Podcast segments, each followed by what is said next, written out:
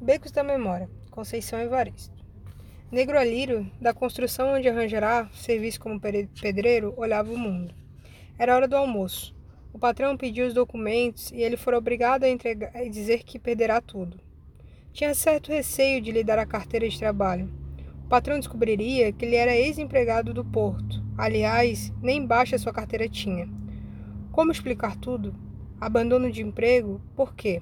O movimento, a greve, o levante dos operários do porto havia sido noticiados por todo o Brasil.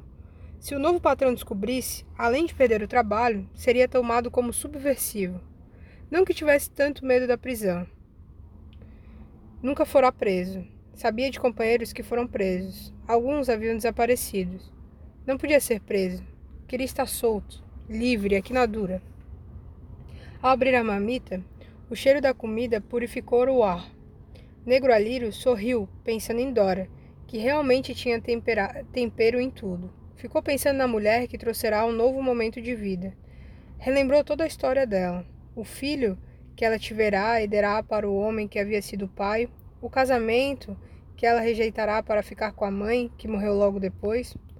Negro Alírio estava achando tão bom ficar com Dora. Tudo era tão paz entre os dois, apesar das mil lutas que estavam acontecendo na favela e com ele se sentiam comprometidos. Era preciso lutar pelo direito de não sair de onde estavam. Era preciso arrumar um advogado da justiça gratuita para a Ditinha. Ela estava presa ainda. O Zé da Marciês havia se acidentado no trabalho e os, e os patrões estavam enrolando o homem. Havia os problemas das crianças, que com o desfavelamento perderam as vagas nas escolas ao se mudarem no meio do ano e não encontraram vagas próximas do lugar para onde iam. Negro Alírio, um dia, no intervalo do almoço, correu à escola que atendia as crianças da favela.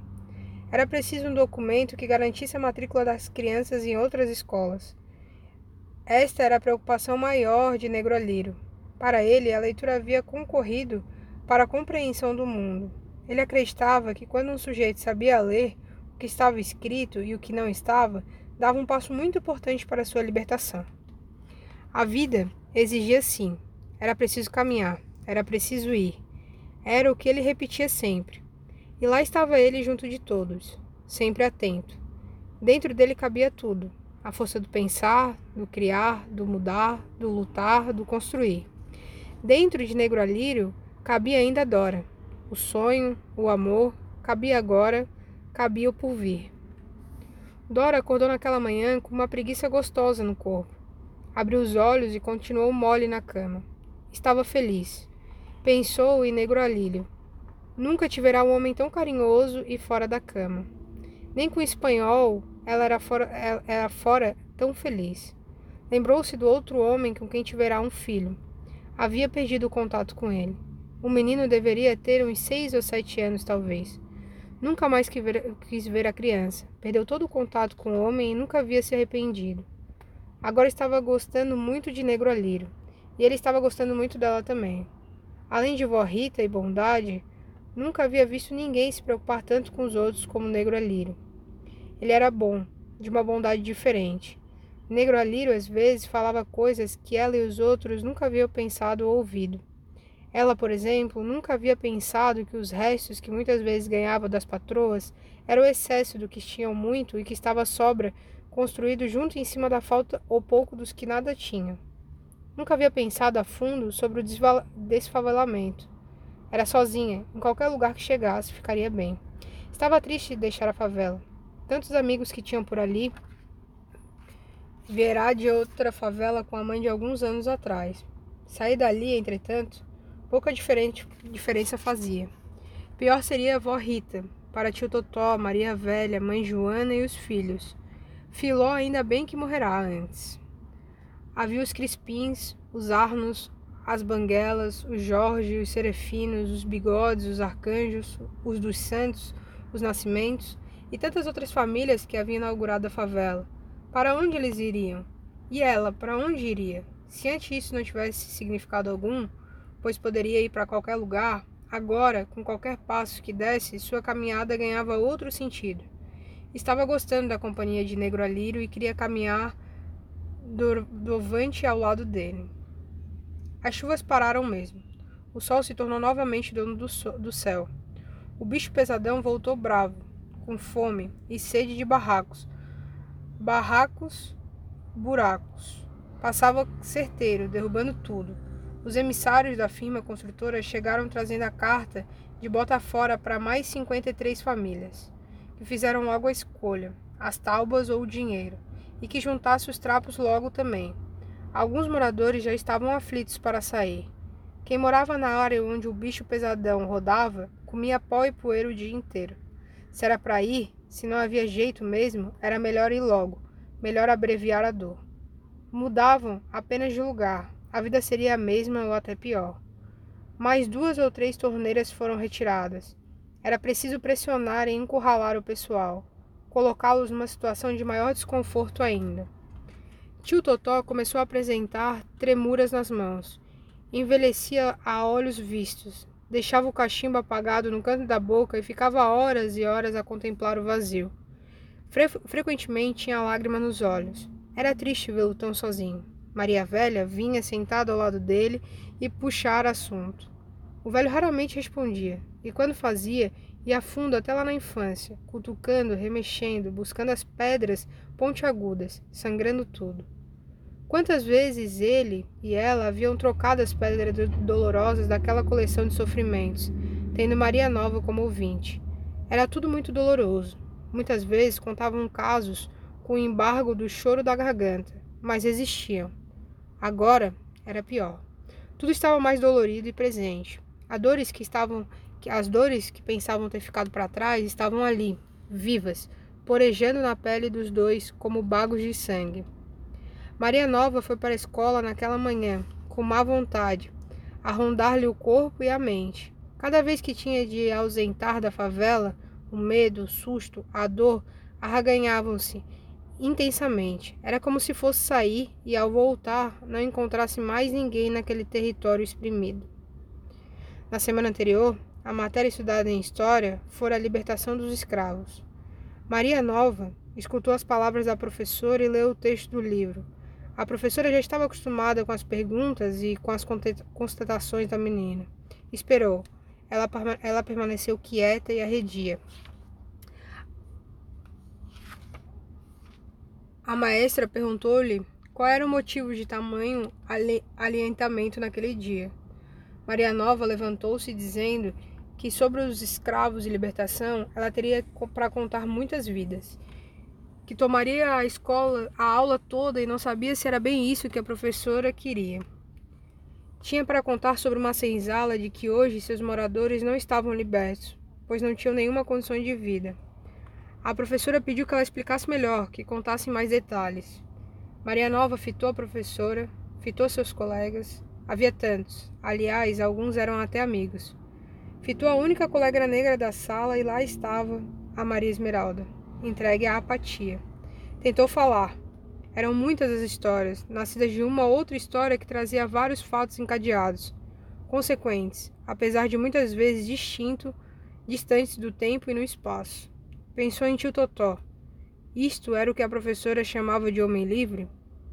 Pensou em Maria Velha, na história da avó dela. Pensou no próprio avô, o louco do Luizão da, da Serra. Pensou em Negatuína, em Filó, em Ditinha. Pensou em Vó Rita, na outra, e em Bondade. Pensou nas crianças da favela. Poucas, pouquíssimas, podiam se contar nos dedos a que chegavam à quarta série primária. E entre todos, só ela estava ali, numa segunda série ginasial, mesmo assim fora da faixa etária. Era mais velha dois anos que seus colegas, e ainda estava via de parar de estudar, a partir do momento que tivesse que mudar da favela. Pensou em Nego Alírio e reconheceu que ele agia querendo construir uma nova e outra história. Maria Nova olhou novamente a professora e a turma. Era uma história muito grande. Uma história vivia que nascia das pessoas, do hoje, do agora. Era diferente de ler aquele texto. Assentou-se e, pela primeira vez, veio-lhe um pensamento. Quem sabe escreveria esta história um dia? Quem sabe passaria para o papel o que estava escrito cravado e gravado no seu corpo, na sua alma, na sua mente.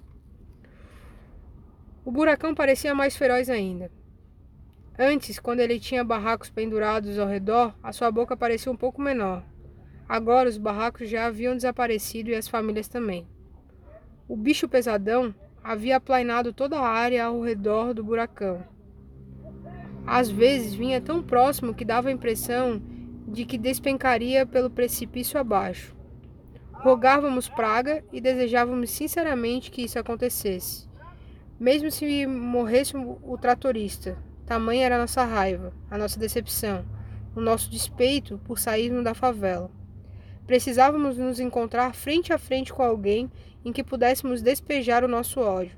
Sabíamos, porém, que aquele moço não representava nada. Não era ele que nos tirava dali. Todos estavam totalmente desestruturados. Havia brigadas por tudo e por nada. As coisas mais corriqueiras serviam como ponto de discórdia. Era a galinha de um que espalhava o cisco do outro, era a bola de uma criança que caía na área do barraco de alguém, era uma dívida antiga, alguns trocados que nunca foram cobrados e que de repente eram exigidos até com juros, e eram especialmente pedras nos telhados. Havia mãos misteriosas de moleques que lançavam pedras e quebravam tudo. E quem era? Não se sabia quem. A culpa cabia ao que fosse apanhando em atitude suspeita. O que seria atitude suspeita? Tudo. Uma mão no bolso, um andar vadio, um correr sem que nem para quê. Podia ser o Tonho, o Zé ou o Nico. O eleito culpado, se não corresse, seria surrado. Para muitos, para todos, talvez, o inimigo era aquele que estivesse mais próximo. O ódio, a amargura, o desaparo que existia em todos tinham como válvula de escape o próprio irmão. Não reconhecíamos que estavam no mesmo barco, no mesmo oceano de miséria. Ali não havia comandante. O barco e todos nós estávamos à deriva. O, cer o cerco apertava e Negro Alílio tentava orientar a todos. Não, eles não podiam fazer, ou melhor, nós não podíamos deixar que fizessem assim com a gente. Ainda havia muitas famílias na favela, a metade talvez. Eles estavam dificultando cada vez mais a nossa sobrevivência. As torneiras públicas foram sumariamente arrancadas. Restavam três: a torneira de cima, o torneirão e a torneira de baixo. Negro Alírio insistia em nos injetar esperança. Não uma esperança apática, crente que o milagre pudesse acontecer, mas uma esperança que se concretizava na luta. Desde quando ele chegou à favela, logo depois que baixou tenda no barraco e no corpo de Dora, Saiu para conhecer a área. Aos poucos foi conhecendo todos e tudo. Na época, todos nós só falávamos do, no, no desfavelamento. Alguns até choravam e ponto. Os que mais sentiam eram os velhos e as crianças. Negualiro falou da lei do uso capião. Alguns sabiam da lei. Um velho argumentou que quem fazia a lei eram os fortes. Não se iluda, moço. Eu só acredito em Deus. Eles precisavam acreditar que tinha um Deus ao lado deles, pensou o negro alheiro. Ele cria em Deus, mas acreditava na força, na ação do homem. Ninguém acreditava na possibilidade de nada. Quantos políticos e outros profissionais haviam subido o morro, prometendo mundos e fundos? Repórteres de grandes jornais haviam sido, é, feito emocionantes entrevistas. Um canal de televisão dera longa cobertura. Apareciam assistentes sociais, bondosos, caridosos, cujos cursos de faculdades lhe davam uma pretensa visão do mundo da realidade. Todos gostavam de Negro Alírio. Sabiam perfeitamente que ele era nosso, mas as palavras dele caíam no vazio do desespero de todos. Gostavam do ânimo, da esperança do homem. Ele chegará havia bem pouco tempo e tomará para si as dores que eram nossas. Ninguém, entretanto, acreditava em qualquer solução. Um dia, um grupo decidiu ir ao escritório da firma construtora responsável pelo desfavelamento para reclamar da falta que estavam fazendo as torneiras que haviam sido retiradas. A comissão não foi sequer atendida, retornando em estado total de desânimo e desespero. As pessoas voltavam cabisbaixas e conduídas de si mesmas. Carregavam também o complexo de culpa por serem tão pobres. Negro Alírio, altitivo no meio de todos, vinha preocupado, porém lúcido, certo, firme. Era o único que pisava num solo que sabia ser seu. Era só uma questão de tempo. Um dia poderia ser hoje ou amanhã.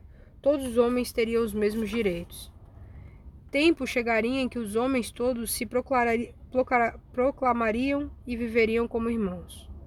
Vó Rita tinha as mãos vazias de bens que lhe coubesse. Estava vencendo o tempo de amargo sofrimento e usará uma única arma, o amor.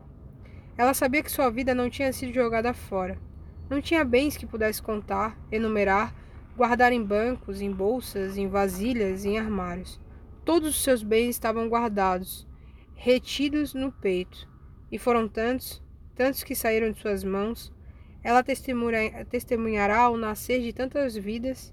Era duro viver, mas valia a pena. Viu tanta mulher parir em dores, assistiu a tanta dor, mas testemunhou alegrias e esperanças também. Viu os filhos seus e os dos outros crescerem, viverem apesar de tudo. Tinha ainda muita esperança para si e para os outros. Não era preciso desespero. A vida haveria de continuar em outro lugar, em outras pessoas. O seu corpo poderia até cair agora, mas outros e outros levantariam. Havia uma razão atrás de tudo. Ela não sabia bem qual seria, mas atrás de tudo alguma razão existia. Era preciso ir adiante. Uns morriam, outros nasciam. Bom tempo aquele em que buscava com toques nas barrigas das mulheres a vida que lá dentro existia. Hoje ela segurava outra vida. Vó Rita sabia que era sua amizade, o seu amor que retinha a vida da outra. A outra levantou com certa dificuldade e olhou para Vó Rita. Quis dizer alguma coisa, mas calou. Ultimamente evitava falar, não aguentava ouvir a própria voz. Vó Rita que falava Falava sempre. Ela respondia por monossílabos, mas tinha um prazer intenso. A voz de Rita ainda lhe chegava nítida aos ouvidos. Vó Rita era a certeza do mundo. Raramente agora saía até o beco que a levava ao portão. De vez em quando, atrás dele, contemplava disfarçadamente o mundo. Como as pessoas estavam tristes. Como havia aumentado o vai e vem na torneira. A fila de latas vazia com bocas encascaradas, esperando a alga, causando-lhe uma sensação de sede. Maria Nova andava muito triste também. Um dia a menina estava tão distraída que chegou a dar-lhe a impressão de que se ela saísse dali de trás do portão, fosse até lá fora, dançasse, gritasse, pulasse, nem assim seria vista. Todos tinham, tinham um só medo, um só desespero, iam embora. E ela iria para onde? com vó Rita para algum lugar. O filho não falava nem olhava mais para ela. Ela o evitava também. Um dia ela percebeu medo no olhar dele e depois, algum tempo depois, percebeu ódio. E a partir de então, ele nunca mais lhe falará. Bom, se falasse, talvez fosse pior. Ele não suportaria ouvir a voz dela. Ela sabia que a saída da favela seria a salvação dele. Seria desligar-se totalmente dela seria enterrá-la bem longe, bem fora, seria romper com ela qualquer elo.